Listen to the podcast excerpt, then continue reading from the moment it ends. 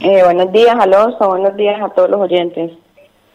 Bueno, eh, doctora, realmente, ¿qué fue lo que ocurrió con este funcionario del tránsito que causó pues eh, unos accidentes el sábado pasado bajo los efectos de, de la embriaguez? ¿Qué detalle tiene usted y cuáles determinaciones ha tomado?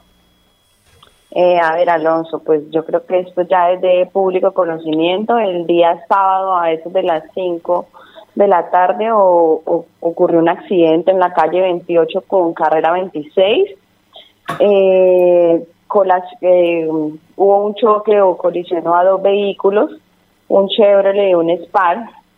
Eh, según el informe presentado por la PONAL, que fue eh, pues la autoridad que llegó en un principio, nos informaron que el vehículo transitaba por la calle 28 en sentido occidente y oriente. Y ahí es cuando golpea a dos vehículos que se encontraban parqueados sobre la vía y pues ocasionando daños materiales. Eh, como se pudo observar en los videos que han circulado por redes sociales, efectivamente pues está involucrado un funcionario de la dirección de tránsito. Eh, pues qué le digo al respecto pues es un tema complicado es un tema difícil, pues la verdad eh, me causó mucha impresión cuando, cuando vi ese video, no solo por la conducta de, del señor, sino por la, por, por la situación en que estamos viviendo de cuarentena y confinamiento. Pues aprovecho para hacer un llamado a toda la comunidad, a toda la ciudadanía independiente, pues que la conducta de, del funcionario no haya sido la adecuada. Eh, pues hay que, hay que hacer un llamado al orden a, los ciudadanos. Tenemos que, que esto no sea una, un problema más.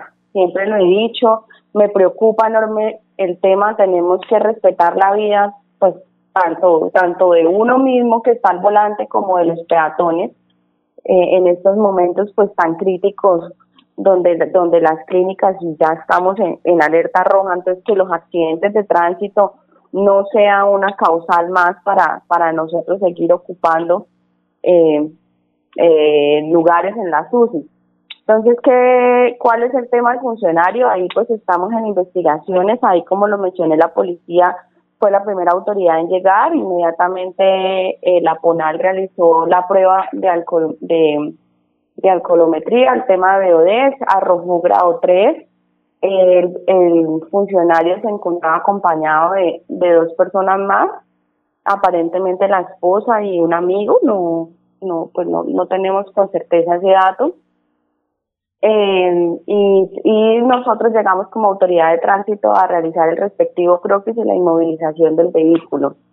Eh, respecto a lo que me pregunta de qué, qué acciones proceder, normal, como cualquier ciudadano, eh, se le aplicará lo, lo estipulado en el Código de Tránsito, eh, se hará el proceso contravencional normal ante una inspección, ante una inspección ahí en la Dirección de Tránsito, él pues tiene los términos de ley para solicitar audiencia pública, eh, para ser escuchado en descargos y, y pues que un inspector sea quien, quien determine su conducta conforme las pruebas que, que hay están pues los, los testimonios de los dueños de los vehículos, están los testimonios de la gente que, que apreció el accidente, está el testimonio de la policía y pues de la gente que realizó el respectivo croquis de, del tema.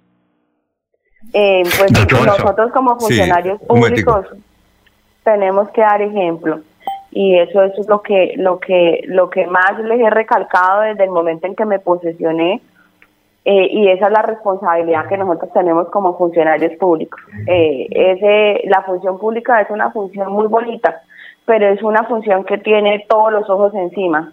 Y nosotros más como órgano rector de la movilidad y del tránsito estamos llamados a aún más dar ejemplo en, en temas de, de conducción de vehículos. Entonces, en cuanto a los eh, en cuanto a temas internos que me han preguntado qué va a pasar con el funcionario, eh, ya desde el mismo sábado que conocí los hechos, eh, di traslado a las oficinas competentes, a los abogados competentes con el fin que determinen si esa conducta eh, se, se, se puede tipificar en temas disciplinarios o temas sancionatorios a nivel laboral. Eh, pues una vez tengamos eh, certeza de, de eso, pues procederemos de conformidad con la ley y con toda la rigurosidad del caso. Doctora, estamos hablando con la doctora Andrea Méndez, hace poco asumió la dirección de tránsito. Doctora, yo pensé que usted ya lo había despedido, eso no necesita investigación. La ciudadanía supo eso, usted no tiene que someterse a una investigación. Increíble que todavía no lo haya despedido, doctora, con todo respeto le decimos. Alonso, a ver, eso es un tema que no es tan no es tan fácil. Eso no se trata de emociones ni ni de ni de, de, de, fanatismo ni amarillismo en las redes. Él no estaba, eh, claramente él se va a castigar conforme el tema de tránsito como cualquier ciudadano. El tema laboral hay que revisarlo porque él no estaba en ejercicio de sus funciones como funcionario público. Yo sí recalco que nosotros tenemos que dar ejemplo y pues somos los ojos de la ciudadanía, pero pero tenemos que asesorarnos laboralmente y ajustarnos a los procedimientos, al código laboral y al código disciplinario, Alfonso. Bueno, eh, aquí está con nosotros el doctor Julio. ¿Aló? Mire, aquí está con el otro. ¿Aló? ¿Doctora? Sí. Aquí está con nosotros el doctor Julián Enrique Avellaneda, que fue director de tránsito, pero uno entiende, utilizando el sentido común, que no se necesita ninguna investigación. Un funcionario del tránsito que está violando las mismas normas que debe promulgar y él debe respetar a la ciudadanía, pues debe estar fuera. No sé, doctor Julio Enrique, ¿usted qué opina eh, al respecto? Si realmente, como dice ella, estamos muy emocionados y estamos exigiendo el mayor castigo para él.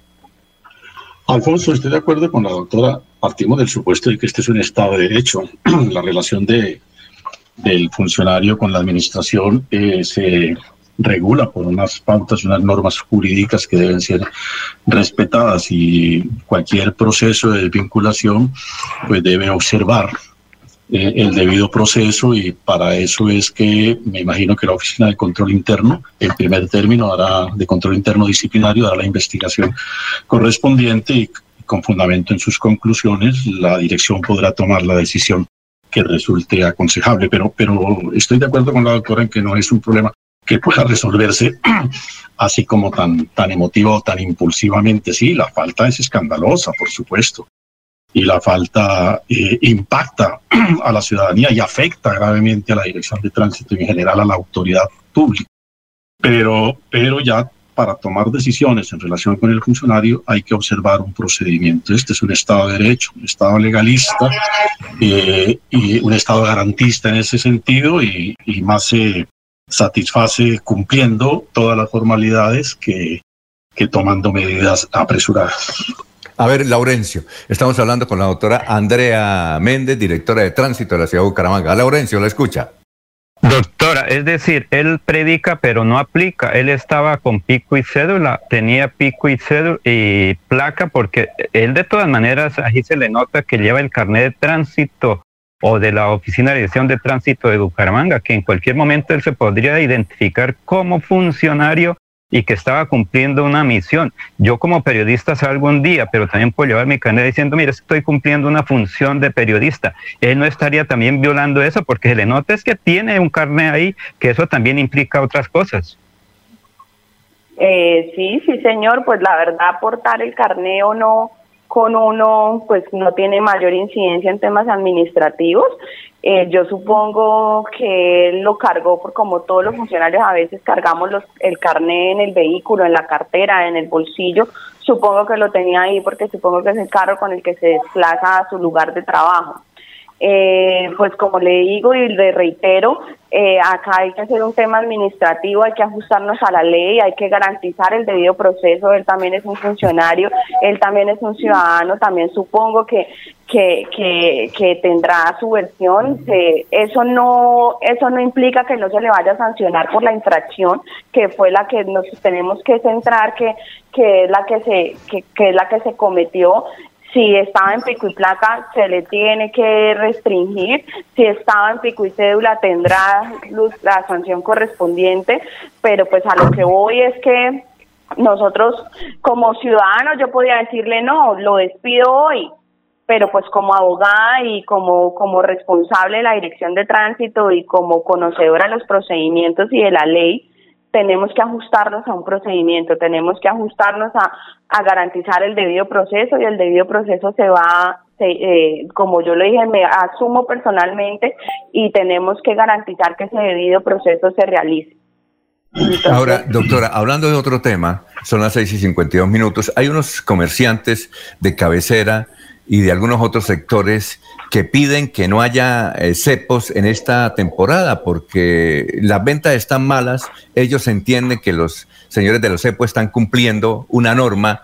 Es posible aceptarles que en determinados sectores comerciales que no existe tránsito porque la reducción de la pandemia se les permita que parqueen algunos, eh, eh, algunos clientes para poder acceder a los negocios. ¿Es posible esa solicitud?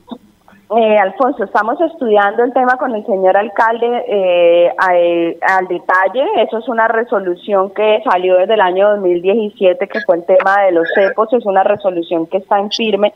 Nosotros entendemos el tema comercial, el tema comercial, el tema de la pandemia, pero pues eh, como como siempre lo he dicho y lo reitero hasta el último día que pueda, es que tenemos que ajustarnos a la ley y a los procedimientos. En este momento, por planeamiento vial, hay unas bahías autorizadas. Las bahías de, de cabecera pues no están autorizadas. Estamos trabajando en revisar eh, unos temas de parqueaderos regulados, unas zonas azules, con el fin de, de garantizar eh, la, la, movilidad y el espacio público. Ahora, yo hacía un llamado. Nosotros hacemos los controles, pues, pues, claramente porque es nuestra misión, pero a su vez también han habido unos requerimientos, unas acciones de tutela, unas acciones populares, donde otra parte de la ciudadanía nos piden control, nos piden recuperar espacios públicos, nos piden garantizar los derechos del peatón. Entonces, también estamos acatando órdenes judiciales, eso pues no, no es que la dirección de tránsito se invente eh, ir a poner cepos porque sí, no, eso hay un antecedente judicial eh, y unos requerimientos judiciales que estamos atendiendo a la mayor rigorosidad. Ahora, eh, finalmente, doctora, y gracias por estar con nosotros. Ustedes han ventilado la posibilidad con el señor alcalde de quitar el pico y placa, ya que en el área metropolitana es la única ciudad que la tiene debido a que pues el tránsito se redujo porque ahora hay pico y cédula de dos dígitos. ¿Es posible quitar el pico de placa o no han ventilado esa posibilidad? Alfonso, pues yo le soy muy sincera. Personalmente, Andrea como directora no lo ha no lo ha pensado. ¿Por qué? Porque sí estamos se restringió la el tema de movilidad pero seguimos viendo congestión, seguimos viendo que gente en la calle, entonces hay que garantizar la movilidad, hay que hacer más bien es un llamado a, que sigamos acatando la, el tema de aislamiento y la prevención, pues yo sé que tenemos que, que también activar la economía, pero hemos visto que también cuando se ha reducido la influencia vehicular, también las motociclistas, las motocicletas no cumplen las señales de tránsito. Hemos visto cómo, cómo, cómo eh, hay, hay gente, pues ciudadanía, que, que eh, utiliza las vías en contravía. Seguimos viendo trancones, seguimos viendo coleccionado el centro. Entonces pienso que que el tema del pico debe mantenerse, pues a su vez nosotros también pues lo he dicho, tenemos 167 agentes y estamos trabajando 80 porque, porque también tienen sus restricciones médicas y también están en cuarentena en su casa. Entonces, eh, los requerimientos en temas misionales de control y de prevención, eh, quisiéramos estar en todas partes, pero, pero no podemos. Entonces nosotros recuperamos, eh, estamos haciendo controles móviles y controles fijos y recuperamos un un tema de movilidad en un sector, nos vamos y a los 10 minutos vuelve, vuelve la ciudadanía a parquear en lugares donde no debe, lugares que no están permitidos. Entonces, yo pienso que esto es un trabajo de todos. Si bien es cierto, nosotros como directores de como dirección de tránsito somos el órgano rector de la movilidad, también necesito un apoyo y un trabajo conjunto con la ciudadanía. La ciudadanía tiene que organizarse, tiene que ser eh, pues conocedora de sus derechos y sus deberes respecto al tema de movilidad y, y pues donde tengamos conciencia y cultura ciudadana, pues el trabajo sería un poco más, más fácil y fluye un poquito más. Entonces, a, eso pues hago el llamado y, y siempre desde que, desde que empecé dicho, la idea, yo quiero una dirección de tránsito más preventiva, menos sanción, más más más prevención y pues necesito los ciudadanos incluso pues me ha dado hasta hasta risa en, redes que me dicen, doctora, es que el tema no es sensibilización. Yo pienso que sí. Yo pienso que, que, que todos podemos aportar a esto y esto es un trabajo de servirle a la comunidad y la comunidad también tiene que, que estar presta para colaborarnos. Incluso la comunidad a veces nos gritan, nos llaman para que, para que, para que ayudemos a controlar el tema de la movilidad. Muy bien, muchas gracias, doctora María Andrea, por haber estado aquí en Radio Melodía. Muy gentil por sus declaraciones. Que pase un buen día. Alfonso, muchas gracias. Buen día. Un buen día a todos los ciudadanos.